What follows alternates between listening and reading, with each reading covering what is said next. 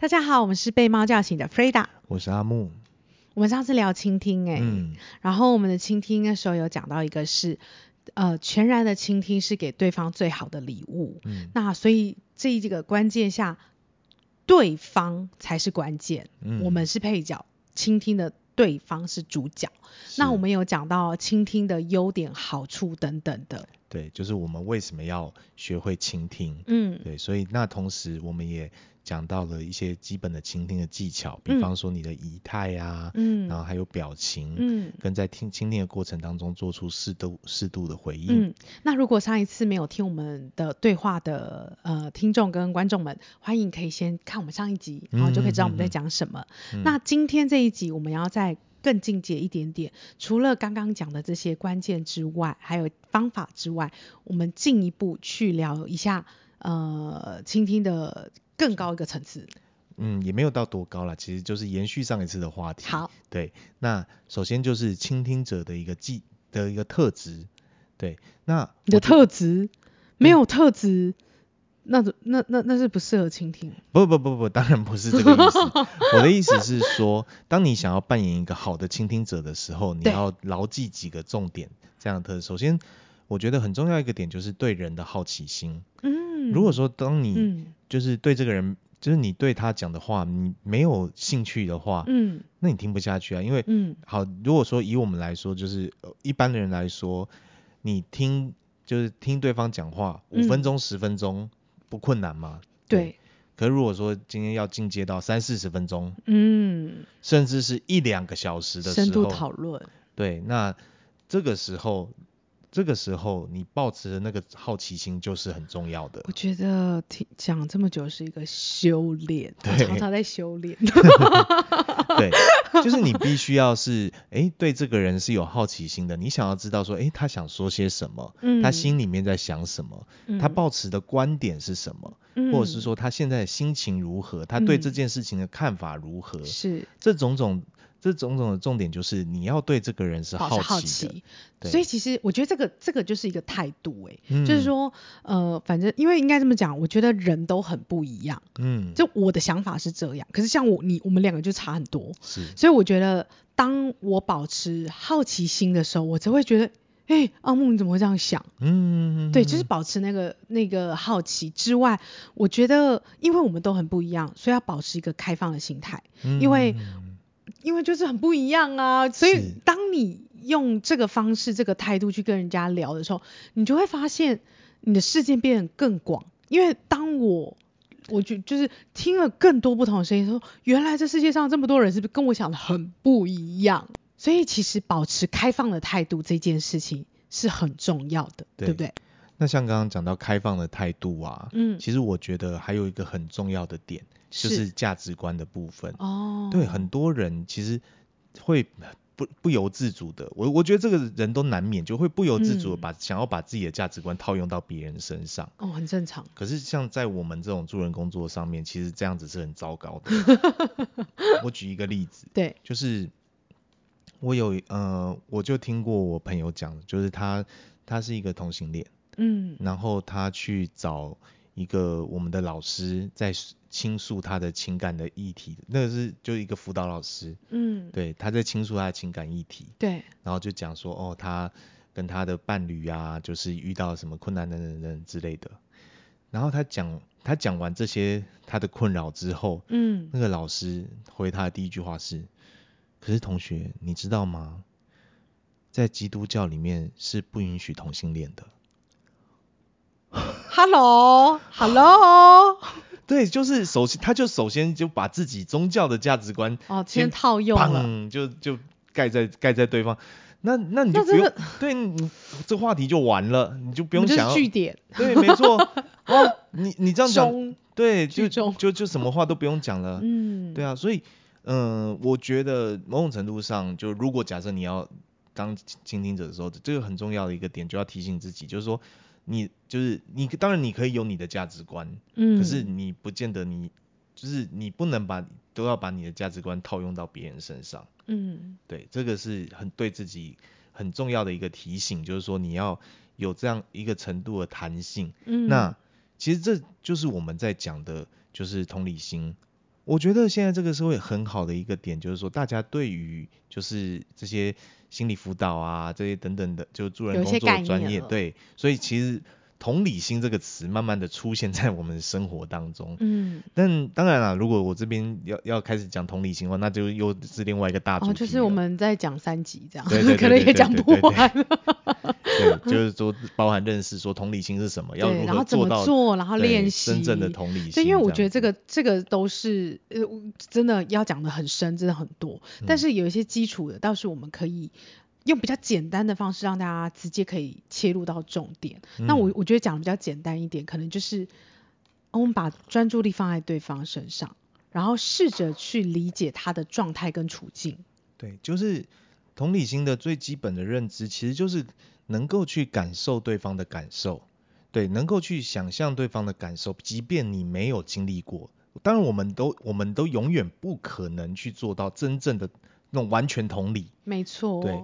即便一样遇到一样的状况，嗯，比方说父母离婚，嗯，这一点，光是我跟我弟感受就不对，感受就不同，对，所以那个其实就是说尽可能的换位思考去，哦，去同理对方，就是说这件事情对他可能是很有影响的，或者是对他就可能是很有压力的，对，对，那这个这个就是一个重点，这样。那关于基础同理心啊，其实我们有一个很万用的句型。他这样这句话是这样说的，嗯、啊，经历了这一切，那真的很辛苦。你是怎么走过来的呢？那这句话他会用在就是说，比方说当对方告诉你一个就是他生命中的一个困难的时候，对对，那其实你用这句话去同理他，就同时也是提醒他说，就是啊，你经历了这一切，但你走过来了，其实你是很有力量的。是是，反而是鼓励到对方。对对对对对，对。但是，所以我们常常在讲这一句话，嗯、有就比方说，像我有一个同学叫做泡面，哦，他有直接说他。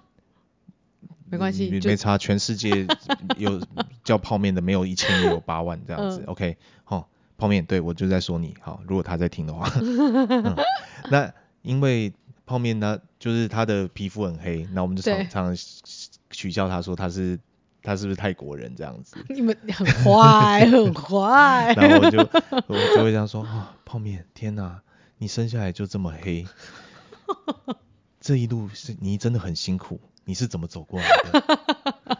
你们这根本就是你们自己的对话。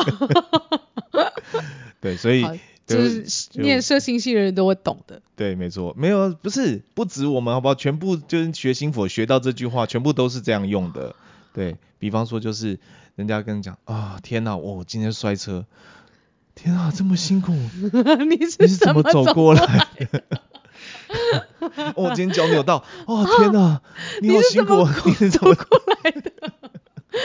哎呦，哎呦，就是哎呦，我那个痘痘破了。所以这就是听，就听完我们节目，然后如果你听到有一天突然间，哎呀，你这个朋友不是念心福的，然后突然间跑出了这句话，你就知道为什么了。OK，当然，这这对，这就是所以这句话很万用。嗯，对。但说实在，他真的用的好的时候，他是同理了他的感受，而且给他了一个鼓励。对，提醒他说他是有能力自己走出来的。是，没错。嗯，好的，然后再来就是我们会讲到，就是说还有有一个很重要的点，就是当我们在听别人对方对对方说话的时候，我们要去呃，这个叫简述语义。就是有的时候对方可能拉里拉扎跟你讲了很多，但是同就是你要去帮他整理一下。对，对对。因为有时候啊，人都会就是他讲了很多很多的内容，你都嗯嗯嗯嗯嗯，那你装嗯到最后你也没话讲了。嗯。这个时候需要帮他整理一下，整理，整理重点。他前面到底讲了些什么？就是他前面到底说了些什么？我帮他整理一下，然后用你的方式把它简单的说出来。叫简述语义。对，然后而且同时也去确认说，哎，对方想表达是不是这个意思？嗯，对，很好。因为其实这个这个在我的工作上也都是常常需要用到。嗯、就是好，我们的课程啊，不管是怎么样，老师讲了一段，你可能需要帮大家去摘一个关键跟重点。那当然，倾听的时候也是很需要用到这个能力跟方法。所以说起来，你很擅长这个技巧喽。就就简单的摘要一下。那我们来试试看好不好？好啊，好啊。我们来试试看，就是说我讲讲一段话，然后你帮我减数一。好。哎，Freda，我跟你说。对。我今天早上啊，出门的时候，就是呃，我就是在穿鞋子的时候，哎，我忽然找不到袜子，然后所以我就到楼上去找找了一下袜子，然后后来哎，好不容易找到袜子，我穿了鞋子之后走出门，然后我到楼下的早餐店要买早餐，然后呃，买早餐的时候我就在想说，哎，到底是要吃蛋饼呢，还是要吃厚片吐司？那想来想去，最后啊，我选择了蛋饼。哦，然后后来我懂了，我懂了，嗯、你的人生没有方向。我还没有讲完，我还没有讲完，我，我听不下去。我还没有讲完，我要说，我还没说完，我要说的是，就是、哦、我就是那天后来我摔车了。哦，所以你摔车，因为你找不到袜子，所以摔车。好了，不要再乱说了啦。所以当如果遇到就是对方就是讲话很没有重点的时候，我也要适度打断他。对，没错，请他哎，这个我们所以你要说的是什么？对，对对对，这很重要，这很重要。对啊，我没有没没没法听不下去了。可是有的人，有些人啊，他讲话需要铺陈，有没有？他讲话就会从先绕操场一圈再回来的那种。对对对对对，就他他明明他只是想要讲说，我今天摔车了，心心情很很差这样。哦、可他要跟从他早上他早上起来开始找不到袜子开始讲。对，需要帮他摘要一下。对对对对对，就是这，所以这就是。可是我觉得你刚刚讲的这种状态也也也也不是有，也是有可能的，因为他可能从早上找不到袜子的情绪就一直影，嗯，就是那个影响到到影响到他，然后到最后是不是延续？好了，我们不要再乱扯了。好了，简述一意就是帮忙去他找到他的一些重点跟关键。嗯嗯嗯嗯嗯，那。最后，我觉得啊，其实很重要的一个点，其实在于说，就是当我们要做倾听这个这件事情，其实它是很耗费心力的。真的，对，欸、我真真心有，我常常是去，你知道跑店啊，跑分店，嗯、或者跑跟设计师约完，我跟你讲，那天都超累。可是我觉得，你的全身心就是在关注在那一件事情上。嗯，可我觉得我看你就是每天讲话讲电话讲到半夜一两点，你好像都没有很累啊。我，我都觉得好夸张哦！天哪，为什么可以讲电话跟同一个人讲电话讲三超过三个小时？我无法理解。就是有很多可以讨论的啊。就是就是对我来说啦，我的工作，因为以我的工作，我我那一天如果说我我觉得我的上限是四个，可其实如果说我一天接四个个案，就是早可能早上听两个个案讲话，然后下午再听两个个案讲话，基本上我就紧绷了。我就已经，哦，啊、就是我的心力已经耗竭了。对，你就可以看到我那一天回到家，我基本上是已经完全瘫着，对，没有办法再听任何的任何人讲话，因为因为听是很累的，倾听是要很专注的。对，没错。对，我没有办法，就是说我倾听，然后我还。一边就 是就是在做自己的事情或者什么，就我必须要完全专注在 focus 在那一个人他到底在讲什么。没错。对，然后而且同时我要去承担他的情绪啊。是。甚至有时候我情绪会跟着他一起起伏。没错。所以在这样的同理心。对，这就是这是对人来说是一个很消耗的情况。没错。所以如果说当我觉得很重要的一个点就是，当如果你要去做倾听这个角色的时候。如果你自己本身的状况不好，嗯，比方说你那天你本身你就已经呃够累了，对你你你你那天就已经精神不好啦，或者是甚至你其实你刚经历一个就很重大的一件事情，比方说像对我们的同事，有的人他可能有亲属过世了，嗯，那、这个、他自己的状态就没有很好，对他自己的状况就没有很好，我们就会在悲伤的状态，对，我们就会请他说就是。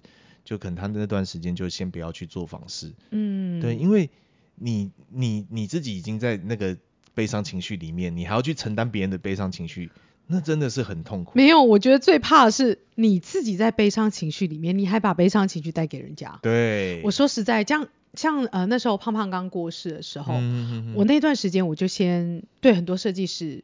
我们在沟通很多事的时候，胖胖是我们的猫，对对对对，就是我们家、嗯、呃养了十八年的猫，哈，就是这只猫对我们来说意义非常重大，因为呃它教会了我们能够吃就是福这件事情，就是它吃到胖，所以叫胖胖。对，好，那但是我要讲说，当呃胖胖他离开的时候，我我觉得我的情绪是真的非常低落。嗯、那因为我我那个时候我就比较能，就比较没办法。像你刚刚你提我讲电话讲了多晚，跟设计师呃跟他们互动，跟其他主管互动，然后还可以这么有力量。那个时候我就会尽可能把那个时间照顾好自己，然后呃做一些行政的工作，然后不急着把这个情绪去跟人家很多互动，因为你会共鸣诶，而且有时候你会把自己的悲伤带给别人。嗯。对啊对啊对，所以其实。当自己遇到那个状况的时候，嗯，你是需要被倾听的。对对。所以当就是我们我们彼此之间有的时候，其实我们就会互相去呃帮对方扮演这个角色嘛。我觉得这其实这也我觉得这是蛮好的，就是说呃如果有时候我需要有些事情我想不通，需要被梳理的时候，跟你聊一下，然后。在聊，其实我觉得真的都是这样子哦，就是你自己在聊，你在阐述你的想法跟呃遇到的困难的时候，他就有点在梳理一些自己的整理自己的状态。嗯，然后当你真的很认真在给我倾听跟回馈，甚至给一些引导的时候，这件事情就反而能够迎刃而解。其实你说真的是你帮我解决吗？其实也不是，嗯，是我讲完之后我有力量。往前走，那我觉得都一样，反过来也是一样的。对啊，对啊，所以其实我觉得这个这个真的就是在关系，如果在关系里面只有一方说，但一方听的话，嗯，到最后听的那一方可能就早晚有一天被压垮嘛。对啊。然后说的那一方其实也也会觉得很无趣，因为没有有来有往。对。就如果说今天，对啊，就假设今天以我们做节目来说，如果就是你一直在讲。然后我一直在嗯嗯嗯，人家 也听不下去啊。对啊，真的没错。所以我觉得这个在关系里面，其实这样子的技巧是会有对对双双方的关系是可以有一个润滑的。嗯，而且我觉得它就是会在一个概念，就是我们两个都是一个平等的，然后我们独立的个体。嗯。那我们有彼此的不同的想法，但是可以在这个过程里面去做交流，然后呃把。我这边的心事讲一讲，然后你那边就是会互相，这是一个我觉得是一个很良性的互动，这样子。嗯、对，所以好，我们来整理一下，我们今天讲的就是倾听者，包含他有有的特质，就是他有好奇心，嗯，然后保持着开放的开放的态度，然后不要任意的把自己的价值观套用在别人的身上，对，对啊，然后你要有一些基础的同理心，对，然后甚至你可以用一些。呃，就是语句去去做到这个同理心这样子，就是说，哎，你现在感觉如何啊？对。然后或者等等之类啊，你这么你这样这么努力的走过来了啊，你是怎么做到的啊？去去让他知道他是有力量的。对，而且我觉得那个球啊，那个、嗯、啊，对不起，我我这样会岔开了。没关系。好，我觉得那个球，我我觉得那个球丢这个球的时候，其实是。呃，某的某某某些时候啊，你的简述语义过后，你的引导，我觉得很重要。嗯、刚呃，因为前面有讲嘛，就是当你把他他正在抒发他的情绪了，讲讲讲抒发他的情绪，那他情绪已经抒发到差不多了，你开始可以引导。引导哪一个方向？他往正向的方向去走。对，往正向方向。因为当情绪，因为情绪通常是卡住人往前走的一个很很嗯，他有时候是助力，但他有时候他是障碍。对。当他这个情绪都出来了，然后接下来他就是要往哪个方向走，他还没有方向。嗯。这个时候倾听的这个人，嗯，他可以做的事，就像你常常做的，就是鼓励对方，对，对把把他。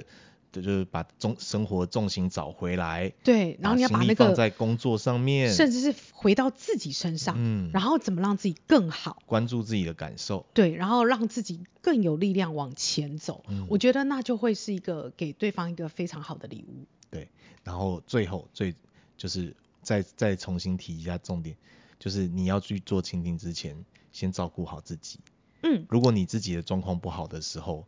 你反而会去 让对方压力更大，更大，没错。搞不好人家还要反过来安慰你。安慰你。对，就是比方人家在讲说，哦，我家的猫身体不舒服，怎么样的，然后这个你就说，然后你就哭了。我懂，我懂你的感受，我的猫才刚过世。没有比较好。对，没错，就是这样子。OK，那，嗯。以上就是我们在倾听这个这个主题主题上面跟大家做的一些分享。对，那如果说对，就是之后我们还有想到一些，呃，更就是因为这个主题其实要讲可以讲的很深。对。对啊，我们可以就是甚至是聊一些，比方说亲子之间的沟通、夫妻之间的沟通、伴侣之间的沟通、朋友之间的沟通等等的。对，那这些东西我们之后就会有机会的话再做一些分享。嗯那今天就先这样。嗯，好的，谢谢.拜拜。拜拜。